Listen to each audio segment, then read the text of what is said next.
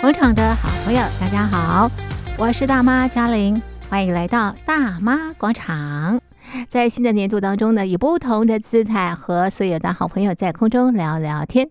礼拜一到礼拜五呢，都可以收听大妈广场。礼拜一到礼拜五呢，我们在广场当中也分别进行不同的活动。那么今天是礼拜一，今天在广场当中呢，我们进行的是广场政治趴。邀请的来宾呢是国家政策研究基金会研究员李振修，一块来回顾二零二一年中国大陆的重要新闻。李研究员你好，各位听众朋友，大家好。好，那么今天我们来回顾二零二一大陆的这个重要的这个新闻是啊，又是一年的开始啊。那么再往下走的这个同时呢，也要回头看看有哪些地方是需要修正的啊。确实是，好的，那么在二零二一年，中国大陆呃跟其他各地一样，笼罩在疫情之下，尤其在岁末的时候啊，那么中国大陆特别是浙江啊，这个呃疫情又开始严重了。那么呃，很多的朋友也许今年又必须得这个就地过年了啊。是那么我们来看看，在疫情之下，中国大陆的这个社会以及对外的关系。哎，据说在这一年啊，这个我们大陆的朋友要出门的话呢，一定要健康码。确实啦。而且要绿灯，不能红 灯。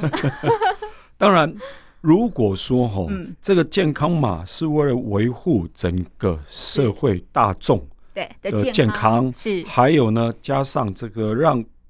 就有关就是就这个健康部门是是哦是能够有效管控啊这个疫情的蔓延，对对，那这对当然我相信大部分人应该不会反对，乐意配合，对。是尤其是因为大家从这两年的这个疫情爆发，不管是在大陆当地，嗯嗯或是看到这个世界各国是的这个防疫工作，对其实就是可以说是日以继夜。是是哦，你大家都知道嘛，这医疗人员的辛劳，没错，然后大家面对这个病情的恐惧，是是其实大家都知道了，都都都应该有感同身受。嗯嗯嗯所以说，这如果这个健康码能够带来对哦社区嗯健康的维护，没错，是嗯那我相信，不管是听众朋友、或是大家，应该都会相当乐意来配嗯合。哼哼哼不过，我们担心的是、啊，嗯什么这是否会被这个中共当局啊，嗯哦，或是甚至于地方官员呢、是成为一个监控人民行动自哎由的一个工具数位工具呢？哎怎么说呢？因为毕竟有个健康码。是好、就像那那嗯个主持人刚刚提到嘛，就是所谓的三个颜色，嗯那三个颜色所代表的就是说，就很像红绿灯，大家看嗯嗯到嗯然后嗯交通号志，绿灯通行无阻，对黄灯或许你要注意了，是那红灯是你全面禁止，是是啊所以在这种情况之下，你个个嗯人或是你的家人朋友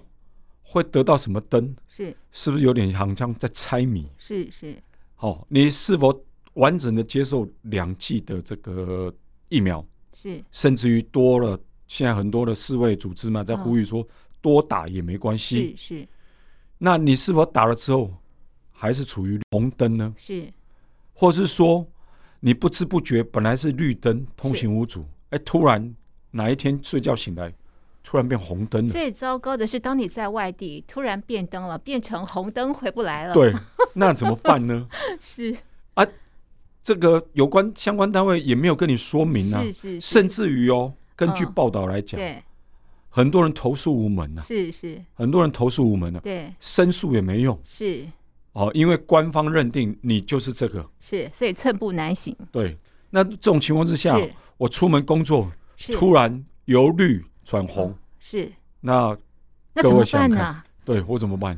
对，我怎么？办？嗯是是要被隔离的嘞，是还是有家归不得？是是，那是否要跟家人又有可能又要处于一个所谓嗯，就是隔着玻璃窗，哎，玻璃窗相望的日是子呢？是是，所以在这种情况之下，这样的灯号的区别嗯是否官方有跟人民说清楚？嗯哼哼哼，是怎么界定？是什么样的是设定？是而且这样的区别并不会作为人身自由的监控，是是，嗯这个才是大家所关心的。嗯哼哼哼，尤其是我要提醒各位听众朋友，嗯毕竟在大陆这么有限的这样的人身自由的环境当中，对，如果再因为这样的健康码的实施是而使得你或是你身边朋友对受到这个无形的监控的是话，我个人认为啦，不管每个人的身心灵一定是会受到相当大的这个折磨。在这样的情况之下，这个人啊、呃都忧郁了，对不对？好，当然这是啊，在中国大陆疫情之下的这个健康码啊，是然后呢，整个这个疫情也冲击到整个中国大陆的这个发展啊。那当然很多是人这个呃就业出现了问题之后啊，纷纷出现了这个躺平主义。但是哦，习大大说不可以躺平哦，于 其是大家都要立起来。 对这个哦，其实我必须讲啦，是一般人就是说以一般正常人来讲，大家其实不太希望躺平啊，啊，大家都都希望说努力辛勤工作，是是是，赚得和温饱。对，可惜的是啊，因为整个中国大陆的社会发展，应该可以说整个经济快速发展之后呢，是，依然产生了很多后遗症。嗯哼，尤其在一些特别开发比较完善的，我们可以说像一线城市所造成的后遗症更加严重。嗯哼，我们这边有一个数据可以供大家参考一下了。根据哦这个新浪网财经的调查结果，哦去年哦二零二零年呢、北京的薪资中位数达到人民币六千九百零六元，就将近七千人民币。然后呢，上海呢中位数达到六千三百七十八元。大家感觉上可能各位听众朋友可能觉得说，诶，还好嘛。可是不要忘记的是，这两个城市的消费支出啊，嗯，远远超过于这个中位薪资所能给付的。嗯，那换句话说，很多人会认为说，我再怎么努力，我的工资都没办法供应我的日常生活的话，那这种情况之下，我努力有何用？嗯哼，我的努力都比不上是出身背景好吗？是官二代，是，富二代，每天开跑车、喝美酒、嗯吃美食，嗯可能一个晚上的花费嗯，是我好几个月的工资所是得。是，那这种情况之下，我不躺平，嗯。我又能耐我，又能怎么办呢？所以躺平，它透露出大陆民众的无奈啊。真的是无奈啊，并不是他们真的愿意躺是平。尤是其我相信很多听众朋友可能是很积极、很努力的。对，尤其是他可能在就医在。求学过程当中相当努力，是也争取到不错的成绩是，上了好的大学。是可能各位所谓所谓提到的说一线大学啊哈，是出来找的工作或许也不错，嗯可惜这么多的努力，嗯终究依然只能求得可能求得嗯，个人的温饱，是是更不要说想成家立业、是生儿育女。是，这边还有一个数据可更以不大用家说买参考，房。 是刚刚这主持人说的对，我这边提供一个数据，就是、嗯大陆房价最高有三个城市，就是深圳、对，北京跟上海。嗯是哦，这大家都知道嘛，因为这是三个地方大部分就是经济发展算是比较嗯快速、比较完完善，对而且整个经济规模也嗯是比其他的城市来的多、来的高。可是呢，根据这个统计哈、在深圳的普通家庭啊，需要不吃不喝二十七年才买得起一套房子。嗯嗯那各位想一想，你一个人的工作年限，嗯你有几个二十七年能够嗯负担？嗯嗯嗯嗯哦，好比说你真的来讲好了，大学毕业二十二岁，嗯如果可以考个研究所，哦，研硕士生、博士生毕业，嗯二十八甚至于三十岁，你投入职场，二十七年后将近六十岁，嗯，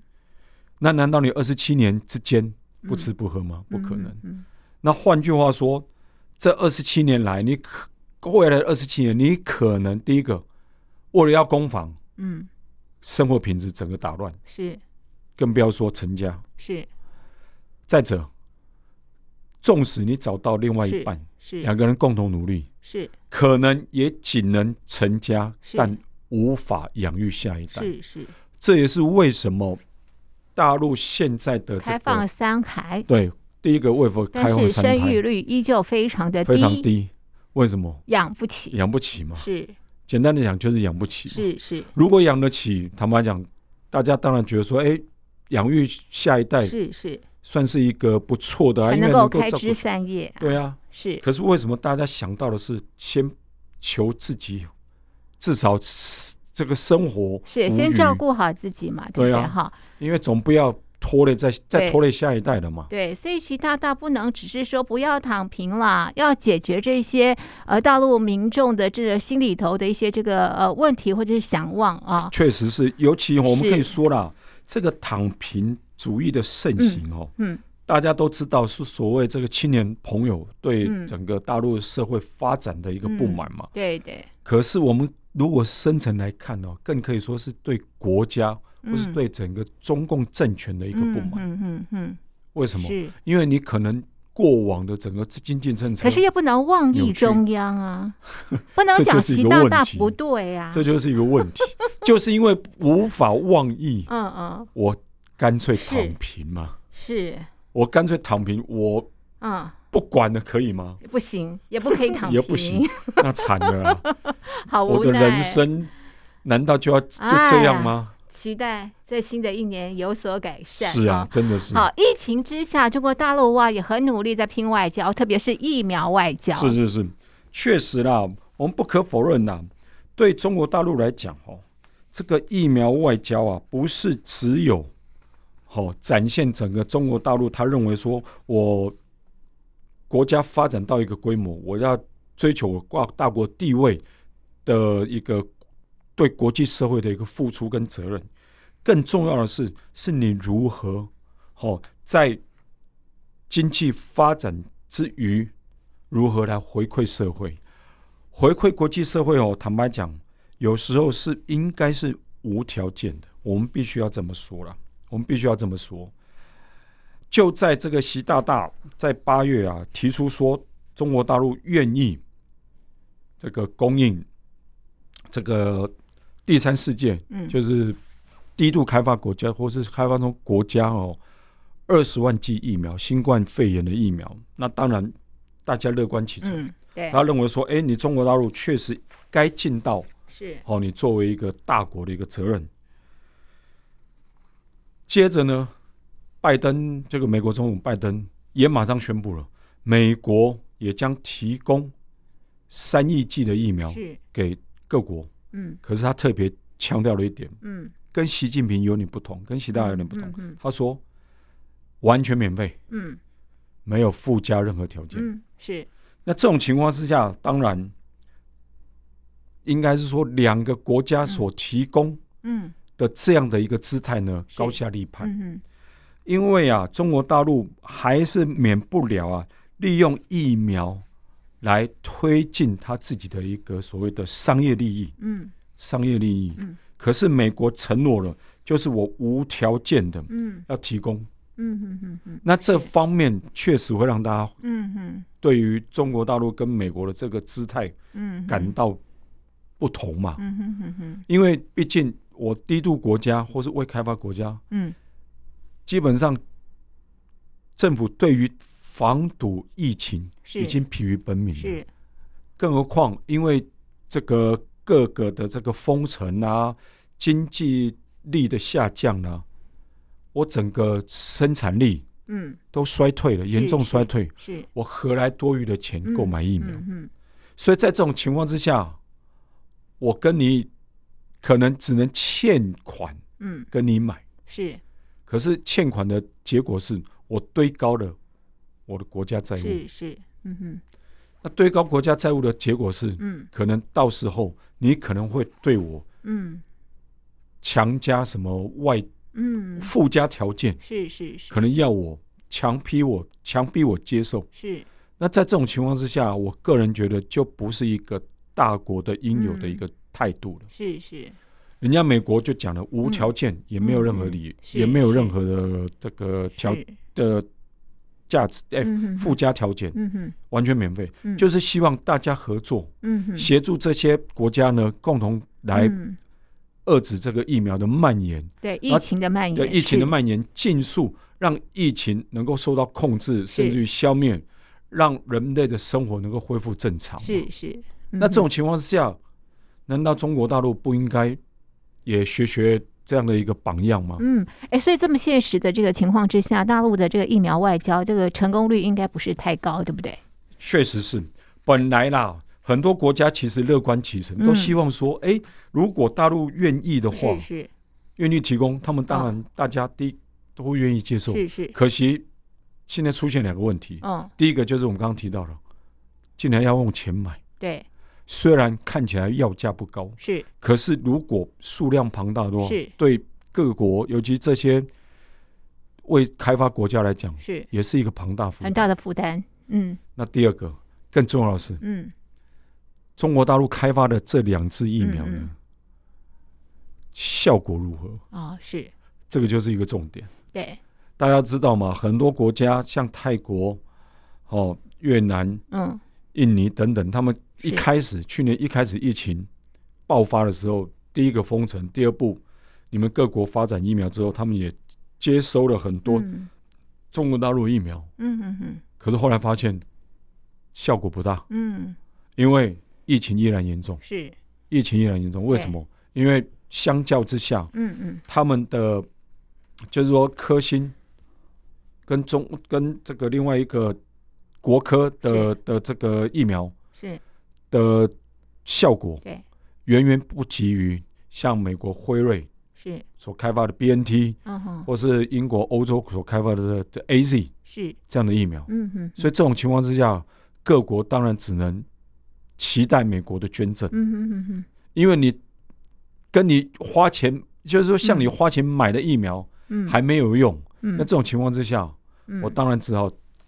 是。等待美国的捐赠了嘛。 OK，好，这是在这个疫情之下啊，这个中国大陆的这个社会跟对外的这个关系啊。待会儿我们来看看啊，这个在二零二一年啊，这个中国大陆啊追求的是共同富裕啊。是那么在共同富裕这样的一个这个呃呃前提之下，哇，这个名气哦也是。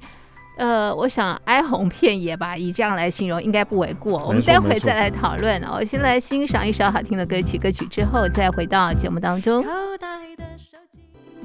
今天在广场政治趴活动当中呢，邀请的来宾是国家政策研究基金会研究员李正修。今天一起来回顾二零二一年中国大陆的重要的新闻。好的，那么在去年啊，这个共同富裕是中国大陆的这个目标。是，那么在这个目标之下，我觉得这个民营企业非常非常的惨哎。确实是啊。民营企业哦，不仅对外哦，还要面对这啊个新冠疫情是，的一个挑战，对对上级、嗯对内对还要需要面临中国大陆这个政治力的压迫，是，那确确实是寸步难行，嗯嗯确实是寸步难行。嗯，不可否认呐、以按照吼、这个所谓所谓我们这个大家这几年来所推动的所谓的社会企业责任来看，嗯嗯很多赚钱的大企业嗯确实需要负担起这个社会责任。嗯何谓社会责任？就是尽量捐书，嗯捐书就是针对于这个社会福利嗯哦，这个弱势团体，嗯，哦，或是这个社会国家所需要的不足的之处，然后由这些有盈余的这个财团呢，大家共同努力来协助国家、协助社会、协助人民来共同改善，达到这样的目标。是，可是我们要看到，我我们要看到的是，在习近平的号令之下，嗯各方财团不得不从，嗯大家的捐书不是心甘情愿，嗯。而这样的捐书并不是因为嗯我是基于回馈社会的是这样的一个自发性的行为，而是因为政治力嗯嗯，的压迫不得不不得不做的，是，因为我要保命。嗯嗯是，大家因为看到了阿里巴巴马云是的活生生的例子，是是，因为几年前马云他因为他想要推出一个所谓的这个蚂蚁集团，是哦，大家都知道嘛，他想要用这样的一个资蚂蚁金金服，蚂蚁是金，服来提供一些嗯，哦这个贷款的一个服务，是可是就因为他一句话批评了大陆金融监督委员会。嗯是遭受到习近平下令是进口。是，当然，目前当然以所以他他曾经被消失一段时对间消失一嘛，段时间，后来又出来了，对就跟这个彭帅一样， 对大家知道嘛，因为不至于会伤害到他的生命，是因为是毕竟马云的这个目标太 显是著，是他的生命受到威胁嗯，嗯确实会造成是整个社会、整个中国大陆社会的动荡。嗯嗯所以在经过嗯，可能内部的造改化之后，嗯嗯马云出来了，嗯哼哼哼，宣誓效忠。是是而且呢，马云说愿意配合中共提出共同富裕的口号。嗯哼阿里巴巴呢捐了多少钱？嗯这边有一个记录，阿里巴巴呢捐了一千亿嗯，人民币人民币，是要呼应、要嗯响应这个中共提出的共同富裕是的目标。嗯哼哼哼那当然啦、阿里巴巴都讲了，嗯，其他财团赶不住马嘛化。腾啊，腾讯马上宣布，是我们是捐了是五百亿，是是是。我们要捐五百亿。对呀、所以在这样的情况之下，干嘛努力啊？努力到最后都是呃政府的，政府的啊、 所而以要且躺平了。如果真正是用来是改善基层人民的生活，是是尤其是一些啊人民因为没有跟上改革开放的这个经济啊果对实对的话，对是那确实啊，这些有钱人也许是会给的比较心甘情是愿是的、是只是他们在意的是，或者说他们内心在想，那我给的这些钱钱到哪到呢？哪儿去了？是是这才是大家怀疑的、啊。啊、是不要三折九扣之后呢，原来大部分钱落到了。嗯所以我们要问听众，朋友，你富裕了吗？共对啊同富裕，对不共对？同你富富裕裕啊了吗？对不对？是哈不，是？好。那么在这个共同富裕之下，的确哇，这个很多的情况是大家没有办法接受的啊。那另外啊，在这个中国大陆啊，特别是补教业啦，或者是艺人，也是各个遭殃啊。啊，这个这个，我们只能说更惨，嗯只能更只能说更惨。嗯，照理说啦，补教业会兴盛，就是会因应了整个中国大陆在求学过程之间的激烈嘛，是是，家长。这个望子成龙，对望女成凤，对对，所以在心有余力之余呢，都希望提供给小孩更好的教育，嗯哼，这个是人之常情。嗯嗯尤其在这个整个中国传统社会当中，对，更是希望希望说用好的教育让孩子们能够翻身。是可惜呢，在习近平一声令下，哦，整个补教业哀鸿遍野。片野我们看到的是哦，已经有上市的整个中概的教育类股啊，嗯嗯股价应声狂跌，嗯嗯嗯，新东方啦、高途啦、好未来啦，一夕之间在七月的一夕之间呢，蒸发了大概将近一千一百亿人民币。好、相对于今年初的股价哦，嗯嗯还有统计出来，蒸发了更将近近兆的人民币，近兆兆大家可能大陆比较常用语是嗯万万亿嗯人人民币的、嗯的的这样的股价，嗯几乎不是腰斩，嗯几乎就是变成水饺股。嗯，我们所谓的水饺股就是，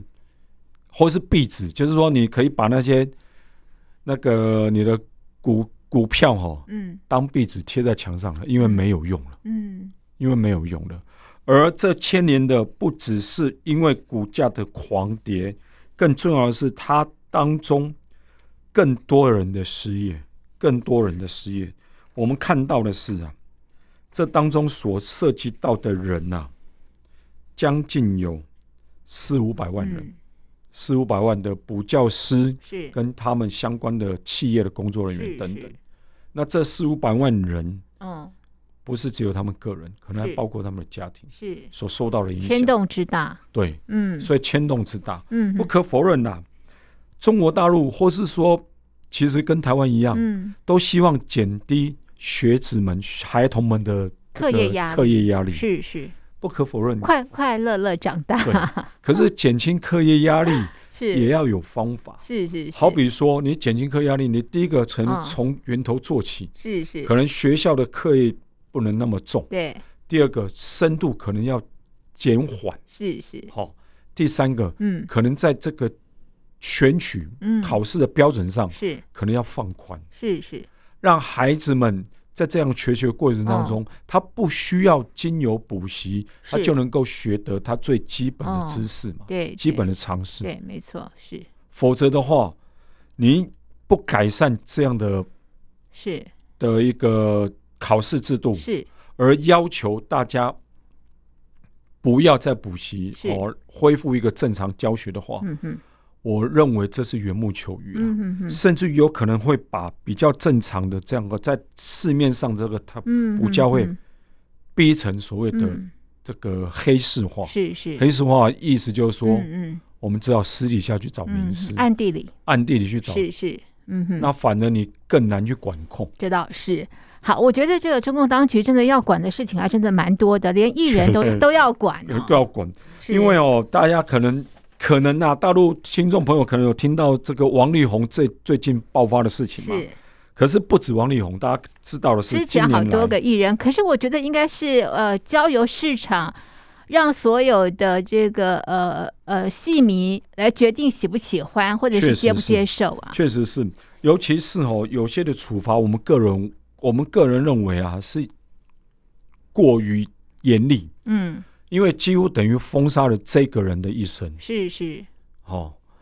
我们我们了解了，当然中国大陆可能是希望说，你嗯作为一个社会公众人物，嗯也可能你对于年轻世代、嗯年轻人是一个应该当一个榜样，嗯，做一，个表率。嗯哼，可是人毕竟不是圣贤，嗯哼哼，，哦，人毕竟不是圣贤。嗯哼，如果他今天违法，嗯依法处理嘛，嗯哼哼哼，是今天逃漏税是查办嘛。是是，可是你不能因为这样子就封杀了这个人的一是生，是，这样的做法其实是请国家之力哈。，对，这样的话其实是太超过，是那等于要求所有艺人嗯必须向中共低头嗯啊，哼哼哼哼必须向是中共低头。是前阵子大家大家都知道，可能听众们都知道赵薇嘛，是那几年前范冰冰，是是没错。那这种没情错况之下是你可以说范冰冰因为逃漏税嗯哼，受到处罚，什么阴阳合同啊？，对，那确实是可以该罚就罚该嘛。罚就罚，是可是你也不该因就此，嗯那从此就失去了他演艺事业嗯，是因为是毕竟人家也是未来的是是，那也是他的工人作生啊，对他的工作权对啊，是啊，如果不受到观众朋友的欢迎，是那他也是咎由自取。没错啊，就是被不是淘汰了嘛，对不对哈？所以在是这种情况之下，如果用政治力去干预整个娱乐事业的话，我认为整个走向会走偏，这倒是会走偏。是。好，我们待会来看看中共治理之下的香港，哎，呈现什么样的一个状况？是一首歌曲之后呢，再回到节目当中。一段对白，今天在广场政治趴活动当中，邀请的来宾是国家政策研究基金会研究员李正修。那接下来啊，我们要关注的就是二零二一年的这个香港，好，这个没有七一游行，哎，是，第一次哈，我们必十须八年讲啊来啦第一次，应该说啦，这一次呢，这这一次这个习近平呢，这么强力的去嗯镇压整个香港社会的自由声音哦，嗯其实也等于错过了。嗯，能够展现中共政权容忍不同声音、对，尊重人民基本人权的一个大的好对机会。习近平一直希望用香港的例子当嗯成好、哦、向台湾吸引台湾接受“一国两制”的一个例子嘛，一个范例，一个典范。所以为什么这个邓小平最早嗯推动的时候就说了“马照跑，舞照跳”，香港呢五十年不变。嗯嗯，可是我们看到的是啊，连三十年都不到，啊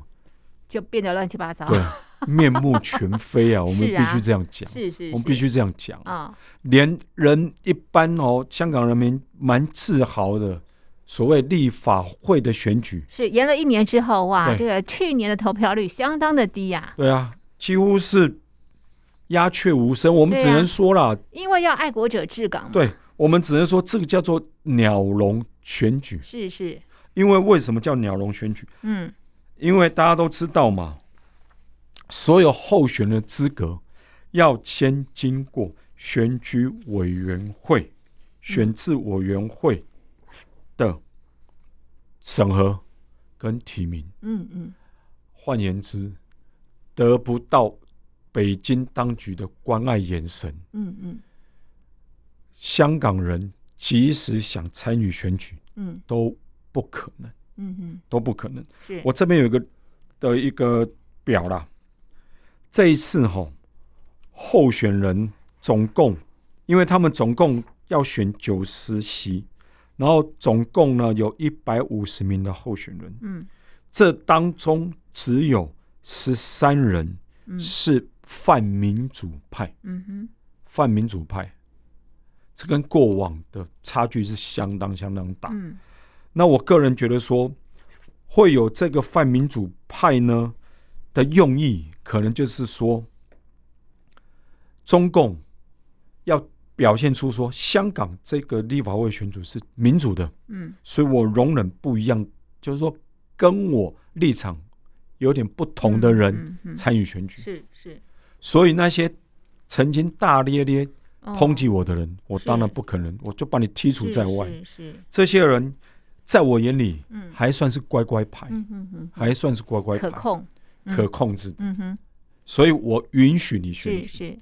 可是选举结果呢是怎样？结果是九十席里面，中共支持的建制派大获全胜，嗯嗯嗯拿到是八十九席嗯，啊。是是，嗯非建制派的，嗯，或是所谓泛民主是派的，是就当选一人，是只当选一人。是，所以在这种情况之下，你能说这个是真正民主的选举吗？是符合香港民意的选举嘛。嗯嗯然后我们再从投票率来看，哦，嗯在香港哦，嗯登记选民来说，通大概有将近四百五十万人，嗯好、哦，将近有四百五十万人。嗯嗯可是呢，根据最后的统计来看，嗯去投票的人数嗯，仅仅有一百二十五万人不到，嗯是，大概投票率是不到三成，嗯百分之二十七是是，点九二，嗯呃连二十八都不到。是，嗯哼所以换句话说，嗯绝大部分的香港市民是嗯冷眼相看是是这次选举，是，因为他们知道我投了也没用，是是是，因为你这个候选人根本不是我嗯想要支持的人，是是，所以我出来嗯，只是有点是让你看到说，好像我们大家都在支持所以你，不要变成工具啊，对，是所以大家所以绝大投部票分的率人非常的低，选择是远离开票所嘛。是是是，那这种情况之下，嗯你中共怎么还有脸公布所谓的香港白皮书呢？是是，嗯哼还敢说这很多人支持呢？嗯哼，是不是？是还有很多人支持呢？是是，你要知道，这个投票率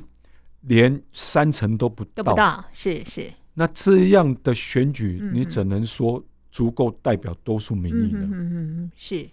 事实胜于雄辩哈，对啊，是所以你讲再多都没有用啊，嗯真因为的香港的人民、是香港市用民行已动来经告用诉行动表示了啊、没错，是是好。去年是中共建党的百年啊，是也这个热热闹闹的这个庆祝了啊。